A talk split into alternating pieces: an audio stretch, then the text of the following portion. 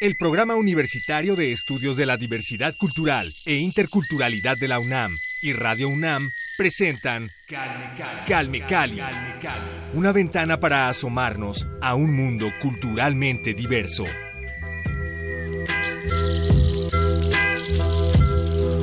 Bienvenidos a Calme Cali, gracias por acompañarnos en esta nueva emisión, nuestra segunda emisión del 2021 y estamos felices porque tenemos con nosotros a una gran compañera comunicadora también, pero ella a través de los medios audiovisuales es Luna Marán que está con nosotros. Bienvenida Luna, ¿cómo estás?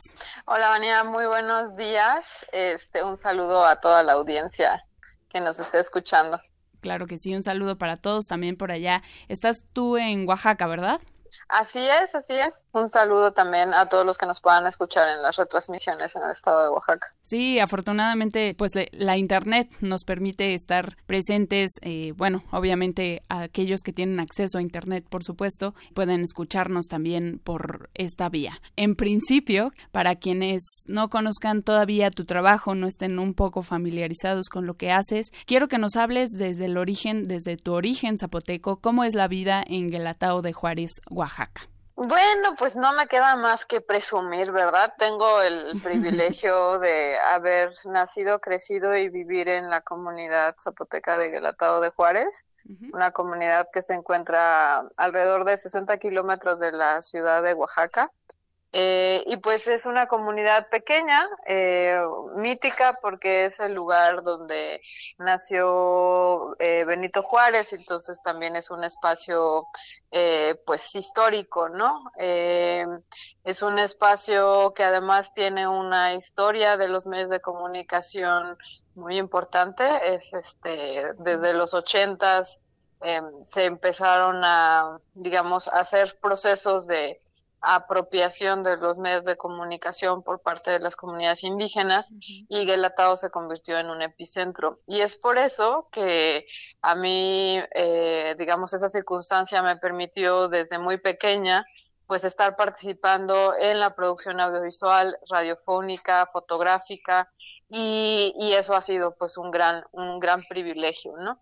Ahora pues este Guelatao pues tiene un espacio de exhibición cinematográfica que se llama Cineto y pues seguimos eh, pues colaborando digamos en, la comunidad para seguir eh, la continuidad de esta historia en donde digamos desde desde los pueblos indígenas desde Guelatao eh, pues se hace uso de estas herramientas de comunicación para resignificar quiénes somos, ¿no? Como una cultura zapoteca. Claro. Luna, desde pequeña ya nos lo mencionabas, pues has estado involucrada en los medios, ¿no? Específicamente, pues comenzaste desde muy pequeña en la radio como locutora, luego brincas a la tele y luego al cine. Y es una transición que por lo regular muchos de los que se dedican al cine han hecho, ¿no? En su camino profesional. Pero en tu caso específico, ¿a qué se debió que eligieras el cine? Mm, pues la verdad es que no es como que haya una razón así como, como, como diferente, pues, ¿no? Creo que siempre será una mezcla como del, como de eso que te enamora, que te hace sentir que, que, que es emocionante, ¿no? El, la, el cine eh, tiene ese poder como de, de viajar, de transportarte, de abrir universos, ventanas, puertas y ese, esa forma como de, de viajar eh, desde la butaca, eh, pues yo creo que eso es algo que, que me fascinó y que me enamoró muchísimo, ¿no? Eh, como esa posibilidad de, de construir historias y de compartir emociones. Claro. Sabemos que tu padre, Jaime Martínez Luna, tiene una formación filosófica, musical. ¿De qué manera influyó y si lo hizo en tu formación profesional? Pues yo diría que nadie puede escapar de su, de la cruz de su parroquia, como dicen, ¿no? este, nadie puede escapar de, de las enseñanzas de, que, que, nos dan los padres, eh, estén o no estén en casa, ¿no? Eso es como muy, muy, muy, muy fuerte. En mi caso, yo creo que lo que yo puedo agradecer muchísimo es haber crecido en una familia donde el cuestionarse, el preguntarse el porqué de las cosas, el, tener una pues una visión de mundo en donde se parte de las formas propias de hacer la vida en una comunidad como Guelatao, pues me ha permitido pues tener mucha conciencia de, de que la vida se puede hacer de muchas maneras, ¿no? Más bien a mí me tocó como ir descubriendo cómo era la vida fuera de Guelatao, ¿no? Y entender que los valores eh, sí se transforman eh, a la hora de, cambiar de, de, un, de, una geografía, de un, de un territorio y creo que para mí ha sido muy importante la reflexión que pues ha encaminado este mi papá y también toda una generación de, pensadores este, zapotecos, mijes, chinantecos, ¿no? al final pues eh, para mí fue crecer en un espacio donde había mucha gente que discutía y que hablaba y que proponía, o sea, no es solo mi padre, ¿no? Sino todo un, toda una generación de de hombres y de mujeres que, que tenían muy claro y que siguen teniendo muy claro la importancia de entender eh, quiénes somos y nuestras, digamos, nuestros aspectos culturales y de valorar la forma de vida que tenemos, ¿no? Claro, Sí. Ahora que mencionas justo toda esta influencia, toda esta relación que tuviste con diferentes pensadores, tanto hombres como mujeres, y en particular me interesa la, obviamente, la línea femenina, ¿no? Estas influencias de pensamiento femenino exclusivamente. ¿Puedes mencionarnos algunas influencias que hayan marcado tu formación, bueno, tu crecimiento personal, por supuesto, y también que se trasladen a tu creación y tu formación profesional? Pues para mí ha sido muy importante eh, reconocer que, digamos, el, el, pensar en lo abstracto, el, eh, pues es inaprensible, ¿no? Pero el pensar haciendo, el, el, la acción cotidiana de las mujeres que me han rodeado, eh, pues ha sido muy contundente, ¿no? Yo creo que más bien ahora pienso que, que lo, lo lo jodido y, y lo triste también de que la representación de las mujeres indígenas sea tan patética, porque las mujeres que, que me han acompañado en la vida, desde mis abuelas, mi madre, mis tías, mis vecinas, eh, digamos, son mujeres eh, que en su accionar pues eh, son, son acciones contundentes de, de hacer vida, de, de, sobrevivencia, de capacidades organizativas, ¿no? Entonces, si a mí me dicen, pues, ¿dónde aprendiste a producir cine? Ahora lo que puedo decir es, yo aprendí a producir cine reconociendo las eh, buenas prácticas que tiene mi comunidad a la hora de organizar grandes eventos, ¿no? y, y, eso se lo aprendí a las mujeres, ¿no? Eh, que son las que yo siempre vi eh, teniendo esa capacidad de, de organización. Eh, y, y, mm, digamos, no es un asunto como de, ah, me puse a leer a la teórica tal, ¿no? Creo que ahora sí, como eh, tenemos una nueva generación de, de mujeres que están reflexionando sobre esta forma de vida y sobre nuestro futuro también, ¿no? Y que también estoy muy agradecida de crecer eh, al lado de ellas, ¿no? Y, me refiero a Tajeu Díaz Robles o a Yasnaya Elena Aguilar, ¿no? Que han sido mujeres que para mí, pues, eh, pues me han formado eh, y hemos crecido juntas eh, y la vida afortunadamente nos ha permitido estar cerca. Pero creo que todas nosotras, sin duda, sin duda alguna, eh, pues crecimos viendo a mujeres eh, con muchas capacidades, ¿no? Como gente como Sofía Robles o, mujeres que, que de mi comunidad que, que tal vez falta que tengan perfiles en Wikipedia, pero que tienen una trayectoria muy, muy fuerte de, de vida comunitaria, como Ofelia Mendoza, pues, ¿no? Sí, claro. Claramente eh, sabemos que hay personajes tanto del sexo masculino como del sexo femenino que han sido muy importantes para la formación de muchas figuras que como mencionas, eh, pues lo del perfil de Wikipedia, ¿no? O sea, el, hecho de que no aparezcan, por ejemplo, en la red no significa que su labor no sea importante, ¿no? Significa que pues llegaron ahí por alguna circunstancia, pero han marcado también la vida de muchas personas y muchos músicos que a lo mejor, bueno, músicos, creadores, ¿no? Este, comunicadores, periodistas, etcétera, etcétera, teóricos, como le mencionabas también, que han tenido la oportunidad, sí, de, de mayor proyección, quizá, ¿no? Pero esta eh, partícula o esta, eh, pues no sé, como, como átomo originario, ¿no? De, de, conocimiento siempre ha permanecido ahí en las comunidades, lo cual, pues, nos enorgullece profundamente porque da y enriquece muchísimo a este país, ¿no? Ahora, eh, Luna, en 2019 salió a la luz el filme de Tío Jim, que es un documental que versa, ¿no? Sobre la vida de Jaime Martínez Luna, regresando a estos orígenes, cantautor, pensador zapoteco de la región de Sierra de Juárez. Yo quisiera que nos hablaras, para aquellos que no hayan visto el documental, pues sobre la historia detrás del tío Jim cómo nació, cuál es el mensaje. Y por el otro lado, también me gustaría que me platicaras a qué te enfrentaste, tanto a nivel personal como profesional, con la realización de este producto audiovisual y en particular desde tu perspectiva como mujer. ¿Qué fue lo que descubriste en esta producción?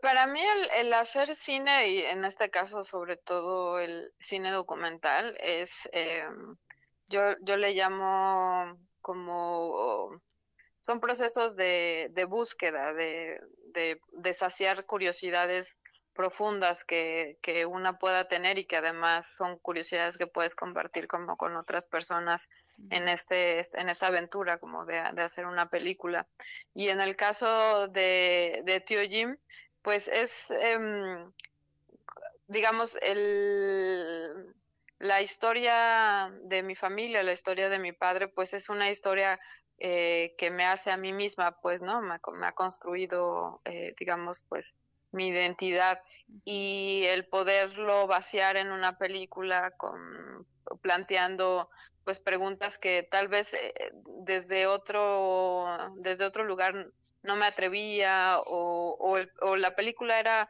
un gran pretexto también como para poder confrontar algunos cuestionamientos pues eh, era para mí como esencial o, muy muy necesario pues no en, en este camino pues lo que fui descubriendo fue justo que que estas preguntas o estas curiosidades que yo podía traer pues son curiosidades que puedo compartir con mucha mucha gente no y que no necesariamente son o sea que son preguntas o curiosidades eh, que puedo compartir con gente de Oaxaca sino también con, con gente en otros en otras latitudes del mundo. Y eso ah, para mí ha sido como muy importante pues no eh, al final pues sí somos o sea tenemos formas de vida muy distintas en, en, en todo el mundo pero hay hay emociones hay sentimientos que, que, nos hacen, digamos, que, que, son universales, pues, ¿no? Entonces, eh, pues la película plantea una pregunta que es cuántas formas de decir te quiero, eh, que es una pregunta abierta, eh, creo que una pregunta además para mí eh, muy importante como de, de, haber llegado a ella, de haberla encontrado, digamos, como la pregunta, eh, porque me permitió hacer una reflexión que tiene que ver como la colonización cultural, digamos, no solamente es en términos de la, la, forma, la ropa que usamos o del exterminio de, de las lenguas eh, de los pueblos indígenas, ¿no? Sino también eh, de las formas de entender el, los afectos y los sentimientos y, y eso eh, para mí hoy en día pues se ha convertido pues en algo muy importante a cuestionar, ¿no? Eh, culturalmente tenemos también formas distintas de expresar afecto y en este caso, digamos, la forma en, en, la que mi padre construyó el afecto hacia sus hijos es una forma que también se puede ver reflejada como en otros, eh, digamos, en otras paternidades, pues, ¿no? También de, de la generación donde pues buscaron cambiar el mundo, este, lucharon por, por, por, cambiar ciertos paradigmas, pues, ¿no? Y que ese, ese accionar, eh, pues, representa una forma de, de, construir el afecto también, ¿no? Eh, eso por un lado, pero también por el otro, eh, entender que, que en este caso las mujeres serranas, pues, expresan su afecto y su cariño desde otro lado, pues, ¿no? y que es muy importante que como generación reflexionemos que nuestras abuelas y nuestras madres tenían otras formas culturales de expresar el afecto y que no van a ser las que nosotros vimos en las telenovelas o escuchamos en las canciones o vemos en el cine, son otras formas y que tenemos que aprender a reconocerlas para poder conectarnos como con esos afectos. Es muy desafortunado que, que mi generación y las que vienen eh, no tengan la capacidad de ver esas formas de, de, expresión de afecto, porque entonces empezamos a sentirnos que, que, no tuvimos esos afectos necesarios. Y no es que no los hayamos tenido, sino que, que culturalmente estamos viviendo una eh, colonización, eh, que podríamos decir como una colonización emocional, que nos está reeducando de cómo debemos expresar nuestros afectos. Y, y eso hace que nos desconectemos con la generación que creció con otras formas de expresar el afecto. No sé si ya me enredé, pero espero que. No, creo que creo que es bastante claro lo que mencionas. También esta cuestión de, pues justo toda la educación occidental que hemos recibido, ¿no? Eh, nos ha llevado a creer que el amor o el cariño se, se deben expresar de una forma específica y si no recibes esos afectos, como bien lo mencionas, de esa forma específica, pues no los recibiste. Y a eso también se ha trasladado a muchos problemas emocionales que creo que mucha gente tiene. También por esta falta de entendimiento de, de las diferentes cosmovisiones y maneras de expresión, ¿no? Sí, sí, sí, y que no se nombran. Entonces pareciera que no que no existiera esa colonización y justamente para mí ahí es donde está digamos uno de los grandes meollos porque si tú sientes que tu mamá no te quiso, ¿no? eh, porque lo dijo de manera diferente, lo dijo de, de, otra forma que tú no estás reconociendo, pues por, hay, son, se, se construyen dolores innecesarios que, que, toda una generación está cargando. Y es complejísimo porque hablas con muchísimas personas y muchísimas personas sienten lo mismo y es porque se perdió, digamos, como el entendimiento de esas otras formas de expresar el afecto. Sí, claro. Hay manera de ver el tío Jim. Ahora hablaremos del cine Love, que me interesa muchísimo este proyecto, pero bueno, volviendo al tío Jim, ya para cerrar, digamos, esta conclusión sobre el filme, ¿hay manera de verlo de manera digital o cómo podemos adquirir el filme? Porque obviamente estuvo durante su año de exposición en festivales, pero nosotros podemos acceder. Sí, sí, claro que sí. Eh, tío Jim se encuentra en línea en tres plataformas.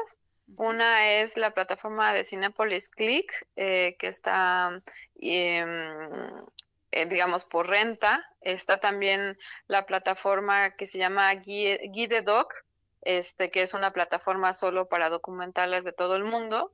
Y está también en una plataforma que se llama BBC Reel, que es una plataforma de, de la BBC, eh, que tiene como eh, varias producciones este, cinematográficas y que el año pasado lanzó eh, siete, siete documentales de todo el mundo para compartirse. Entonces está en línea y pues ojalá la puedan este, ver y disfrutar y pues escribirnos también para ver qué les pareció. Este, pues una película que hicimos con mucho cariño para compartir. Sí, claro, que aparte mencionar tiene eh, su propia red social, ¿no? Tiene su, su perfil de Twitter. Tiene, sí, nos pueden encontrar en Twitter, en Facebook y también tenemos un canal de YouTube, el, donde está el soundtrack de la, de la película. Eh, lo pueden encontrar así como soundtrack eh, Tío Jim. Eh, y ahí pueden escuchar la música de La Trova Serrana y de Jaime Martínez Luna. Perfecto, pues vamos a compartir aquí en Calmecali también parte de la música de este filme. Bueno, ahora quisiera que hablemos de este proyecto tan importante de, de cine comunitario, Cinetov Lab. ¿Lo pronuncié bien? Sí, sí, sí. Perfecto. Eh, aquí se impulsa la creación de producciones audiovisuales de toda índole, pero desde una perspectiva de cine comunitario. Quiero que nos platiques cómo nació, desde cuándo, quiénes participan, cómo se organizan, todo lo que involucra cine Netolab. Cuéntanos, por favor, Luna. Cinetolab es un espacio de formación autogestivo. Em, surgió en el 2018 con la necesidad de, de reunir a personas. Em, la formación cinematográfica sigue siendo un espacio digamos, muy, el, muy de élite, ¿no? Es, es muy difícil acceder a la formación cinematográfica en este país y en cualquiera, ¿no? Eh, y lo que nosotros hemos buscado es facilitar esos espacios de formación de alto nivel eh, a quienes históricamente, por porque sistemáticamente no, no era real que, que pudieran acceder a la, la, formación cinematográfica, tuvieran esa posibilidad, ¿no? Por otro lado, eh, poder generar eh, esta formación de forma autogestiva. Eso quiere decir que los que participan en ella eh, se organizan de manera independiente eh, y construyen su propia currícula, su, su propia manera también de, de, gestionar los recursos necesarios para que eso suceda. Y, y eso se convierte también en un proceso de aprendizaje, de gestión, de organización, y, es todo eso es muy importante para, para desarrollar habilidades para hacer una película después, ¿no? El, el, poder, digamos, aprender a cómo, cómo reunir los recursos necesarios para poder contar lo que queremos contar entre, en, en, entre varios y sobre todo construyendo una comunidad que quiere contar una historia. Y en este caso, pues solo tenemos una generación, es una generación que ya va para el tercer año de la experiencia, este, ha ido mutando su forma de trabajar porque es un espacio autogestivo y eso también tiene pues otros ritmos y, otras dinámicas. Y se están desarrollando alrededor de 10 películas eh, de, de, jóvenes eh, de varias partes del país, gente de Chiapas, de Jalisco, de la Ciudad de México, de Chihuahua, de Oaxaca, eh, y todos ellos este, pues están reunidos, digamos, en una comunidad ahorita pues virtual eh, que está en continuo aprendizaje y desarrollo de, de las películas que, que, quieren contar. Buenísimo. Ahora que mencionas que hay colaboradores de todas partes de la República, ¿cómo se pueden formar o mejor dicho acceder? Es decir, si yo quiero ser parte de este proyecto de cine comunitario, Cine Tolab, ¿Cómo accedo a él? Eh, ¿Me inscribo en alguna plataforma? ¿Cómo es la dinámica? Ahorita no, no, no tenemos, digamos, abierto ni, como inscripciones, por decirlo así. Es un espacio que estamos, o sea, estamos esperando que, que cierre primer, el primer ciclo, la primera generación, y esperamos que tal vez el, en el 2021 este, podamos estar ya compartiendo algunas películas que, que fueron desarrolladas y producidas en este proyecto y teniendo esta, este cierre de ciclo, digamos, poder abrir otro eh, haciendo pues una, un análisis, digamos, de, de, de, todo lo que hay que mejorar y, y perfeccionar para, para construir otro proceso. Pero ahorita no, no, no, se, no hay posibilidades, digamos, como de, de participar hasta que se abra como una nueva generación y cuando suceda eso, pues ya estaremos, este, ¿cómo se dice? Como compartiendo la convocatoria. Tenemos páginas en, en, Facebook, en Instagram, en donde pueden dar seguimiento como a los proyectos y a lo que está pasando y desde ahí mismo eh, se lanzaría la siguiente convocatoria en dado caso que, que se, se vaya a hacer, ¿no? Claro, ok, de acuerdo. Entonces les vamos a compartir los enlaces a través de nuestra cuenta de Twitter, arroba calmecali-unam, para que ahí se informen de las próximas, eh, pues todo lo que viene, ¿no? De Cinetolab, las producciones, las próximas convocatorias, para que estén bien informados. Luna, casi terminamos esta entrevista, pero antes quisiera que nos platicaras cuáles son tus presentes y próximos proyectos. ¿Qué nos tienes preparado para, para el futuro? Pues estamos en el desarrollo mm, ahorita de tres películas. Estamos este, por estrenar una eh, película de ficción que se llama Polvo de Gallo del director Julio López eh, Hernández, una, una película filmada en El Salvador y que próximamente esperamos poder ya estrenar en festivales. Eh, este 2021 también estaremos estrenando a finales de año eh, un documental que se llama La Revuelta. Es un, documental sobre la colectiva feminista del mismo nombre en los 70 y una revisión del movimiento feminista en estos 50 años.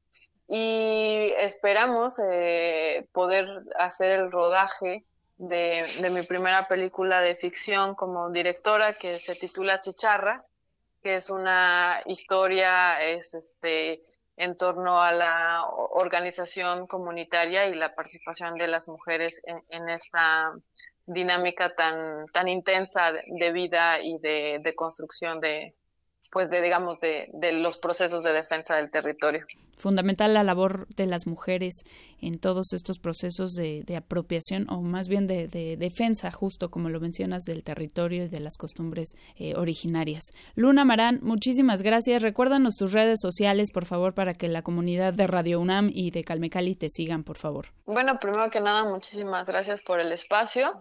Eh, comentarles que pues están en YouTube, el, digamos, mi canal como Luna Marán y ahí pueden ver eh, algunas de mis, de, de, mis de mis trabajos y también pues estamos en Twitter, Instagram y Facebook, en donde pues estamos compartiendo lo, lo que andamos haciendo en, lo cotidiano. Muchísimas gracias por el espacio y mis mejores deseos para este 2021, para Canmecali y para todo Radio NAM.